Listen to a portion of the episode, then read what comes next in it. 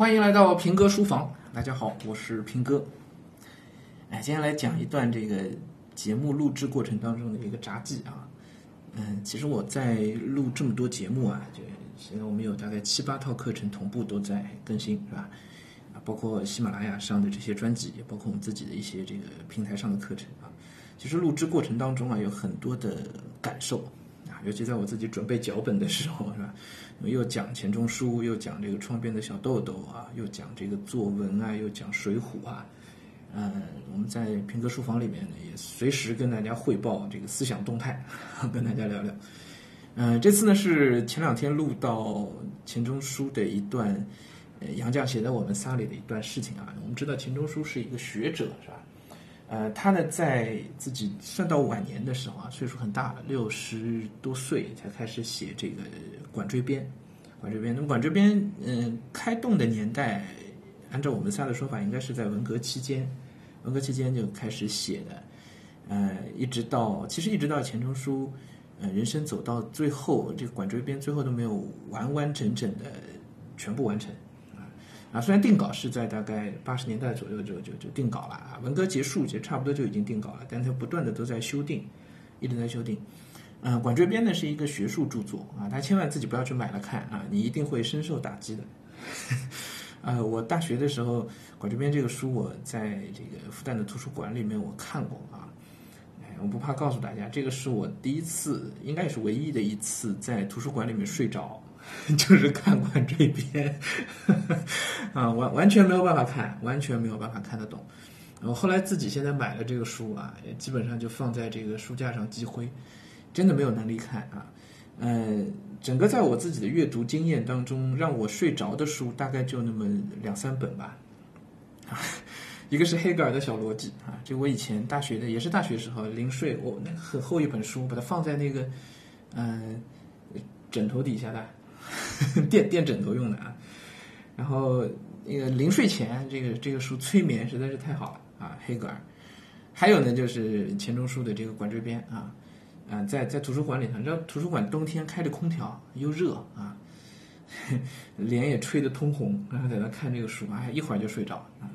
还有会让我睡着的书，大概就是我们这个当代的一些所谓的儿童文学作家的一些个作品啊，小字辈的不少书，那就看着我就想睡啊，到现在都是。好，说回来啊，那个《管锥编》为什么《管锥编》这么难呢？因为《管锥编》用的这个文字啊，根本就不是常人能够读得懂的文字，根本就不是。我们知道，我们现在读的书啊，都是用的这个现代汉语啊，现代汉语是非常好懂的，非常好懂的，就是你只要认字儿 都能读得懂意思，对吧？每一个字都理解，这句子合在一起，自然就明白了啊。现代汉语。然后呢，像这个呃四大名著呢，这个算是呃近代汉语当中的这个白话。白话小说是吧？近代汉语的白话，这个是严格意义上是不能叫做古文的啊，不能叫古文的。那么哪些是古文呢？比如韩愈的啊，唐宋八大家写的这个书面的文字，这个叫古文，就大家在高中课本里读到的这个古文。我们这个呃古文系列小课所讲到的这个古文，包括《桃花源记》啊，稍微再早一点年代，《出师表》啊，对吧？呃，前后赤壁赋啊，这个都叫古文。但这个古文呢，相对还是比较浅显易懂的，就你稍微有一点底子啊，呃。这个我也厚着脸皮讲，就是像我这样啊，读这样的古文呢，基本上是没有什么障碍的，至少障碍是不大的。你稍微翻翻字典就都 OK 了啊。我们一般希望孩子们能够做到的这个阅读古书的水平呢，也就到这一步就可以了。就《古文观止》，你稍微借助一点工具书都能读下来，是吧？然后再早一点的古文呢，其实是这个《战国策》啊，《史记》啊，是那个年代就所谓前四史的那些个呃难度。这个古文的水平呢，也不能叫做太艰深，也也是在一个合理的一个一个水平上。就你手头放本字典，读的稍微慢一点啊，也是基本可以可以读得下来啊。或者呢，连蒙带猜，是吧？因为里面有一些背景跟我们现在时代脱离的比较远一些。这个古文呢，算稍微上点难度了，上点难度了啊。嗯，可是 你知道，《管锥编》之所以能让我睡着啊，就因为它那个古文的水平啊，远超。《史记》啊这一类的古文水平远超这个孟子啊这这些远远超过，他那个是在什么难度上呢？基本上是在《易经》和《诗经》的那个难度上，这个很要命啊！《诗经》还有韵律啊，《易经》呢就属于不太读得懂的啊，每一个字含义非常丰富，古文本身就很凝练嘛，一个字表达的意思就很多，然后组合在一起呢，你每个字都认识，就算你每个字都认识，其实你也读不懂啊。嗯，像《楚辞》啊，屈原的这个《楚辞》，也是属于你很多字你就根本就不认识，查一般的字典你也查不到啊，就算查到了，组合到一起什么意思，你还是不知道，这个就算是非常艰深的。啊，那么钱钟书写这个《管锥编》呢，用的就是这么艰深的古文。哎呀，这个实实在是太困难了，太困难了。呃，我也不觉得这么告诉大家很丢人，因为不只是我读不懂啊，我大学的几个中文系的老师，还是研究这个古中文的这个老师啊，古汉语的老师，都告诉我说，《管锥编》能够读得下来的人，应该也寥寥无几，寥寥无几啊，就是这么难。所以这书已经完全不适合我们日常去读了。可是它在中国学术史上的地位是极其重要的，极其重要，承前启后的。就是你，呃，几百年、上千年以后啊，对那个年代的人来说，他们要读古书，他们要做考证、做学问啊，《管锥编》是是离不开的，是离不开的，就就是这么深。那么，所以《管锥编》这个书在八十年代问世以后呢，就一直被很多人就诟病，很多人就说，尤其一些当时的所谓学术圈的很多人啊，就说你这个你你这么干这是很不合适的。为什么不合适呢？因为你何必呢写这么难是吧？八十年代了，那大家都觉得我们应该用白话文了是吧？还写成这个样子，于是呢，很多当时就认为钱钟书呢是炫技，是一种炫耀，炫耀。钱钟书的这个古文底子啊，这常人是难以望其项背的。他跟他老父亲钱基博两人的这个通信啊，大部分都是用古文写的，连很多日常家里的事情写给老爹的信都是都是古文，他们不用白话文的。不用白话文的，因为白话文的那个呃兴起，差不多就是钱钟书出生那那一段时间，所以他们的底子都是古文，啊，诶，这个是钱钟书，那就很多对钱钟书的一个批评，就觉得嘿是不是故意的？但是杨绛在我们仨里头就替钱钟书就开脱了，啊，应该说不是不是替他开脱，就事实就是如此。就钱钟书当年为什么要用这么艰深的古文来写《管锥编》这样的学术著作呢？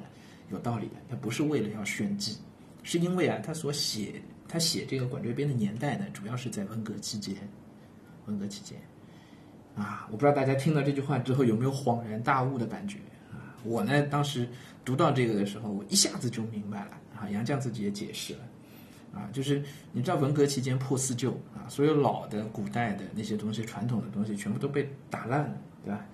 啊，当然这个是有统治者本身的一个需求在里面。那对钱钟书来说，他醉心于研究这些东西，或者说他当时他的专业其实是研究外国文学。那外国文学在当时那更加是资本主义倾向的东西，是吧？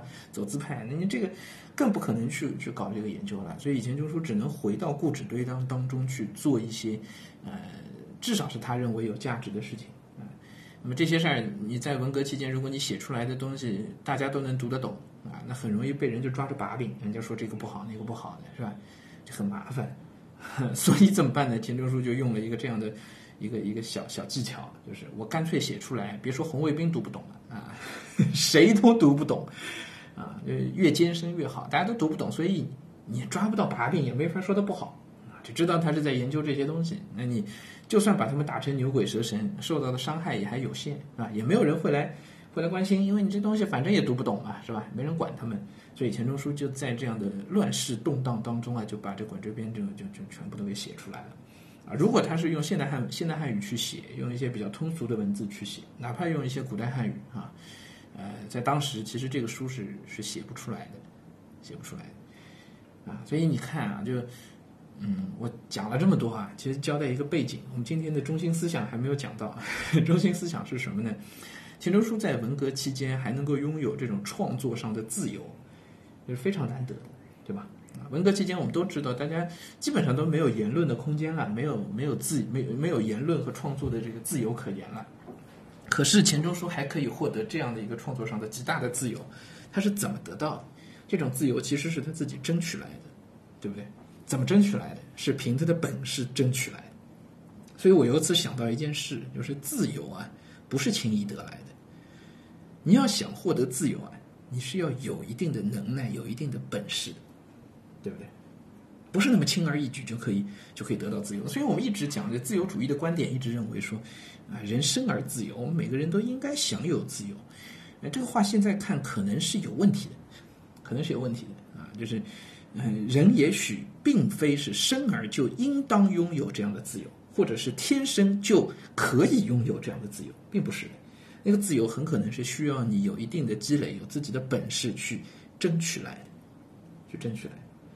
啊，所以在日常生活当中，我们好像是在为自由奋斗啊，但其实自由并不是一个我们真正的人生为之奋斗的目标，并不是一个目标。自由反而是一种手段。在钱钟书的这个案例当中，我们看得非常的清楚啊，就是钱钟书通过他的能耐去获取了创作的自由，而他的目标并不是为了获取创作的自由，对吧？他的目标是通过这种自由来获得什么？来获得学术上的那个成就，那个东西才是他真正的目标。所以，实现自由其实不是人生理想和目标。理想和目标有更大的那个东西，实现自由只是去实现那个更大的理想和目标的一种手段、一种方法。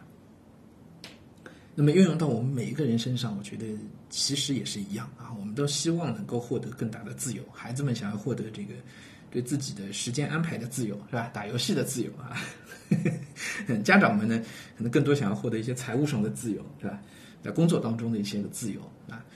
但你要知道，自由本身不是目标，对不对？就像对孩子们来讲啊，你获得一个打游戏的时间安排的一个自由，这本身不是目标。你的目标应该是什么？是你通过能够自由的安排这些时间，你到底是想要去实现什么？这才是更重要的。对不对？对每一个成年人来说，其实一样的，就是，呃，财务自由，呃，当然我们都想要去获取啊，但是那不是目标，对吧？那不应该是你人生的真正的理想和目标。你人生的那个真正的理想和目标是什么？恐怕只有你自己才能够回答你自己，啊，所以实现财务自由，或者是实现时间的自由啊，实现没有领导的自由，是吧？实现这种自由自在的生活，应该是你去获得更大的那个目标和理想的一个。途径嘛，啊，一个途径，所以我相信现在很多像中产阶级啊，很多人财务上已经有了一定的自由的空间，那么应该就要去问问自己，你人生的更大的理想、更大的那个目标是什么？啊，你已经有了很好的去实现那些理想和目标的一个条件了，啊，那么这个时候是不是可以不再蝇营狗苟于赚钱了，对吧？啊，赚钱获取财务自由只是一个手段而已。这是我自己一些读书的体会啊，做节目过程当中，当然这些东西也很难在节目里去呈现出来，我们就放到这个书房里跟大家交流。好，今天我们就先聊到这里。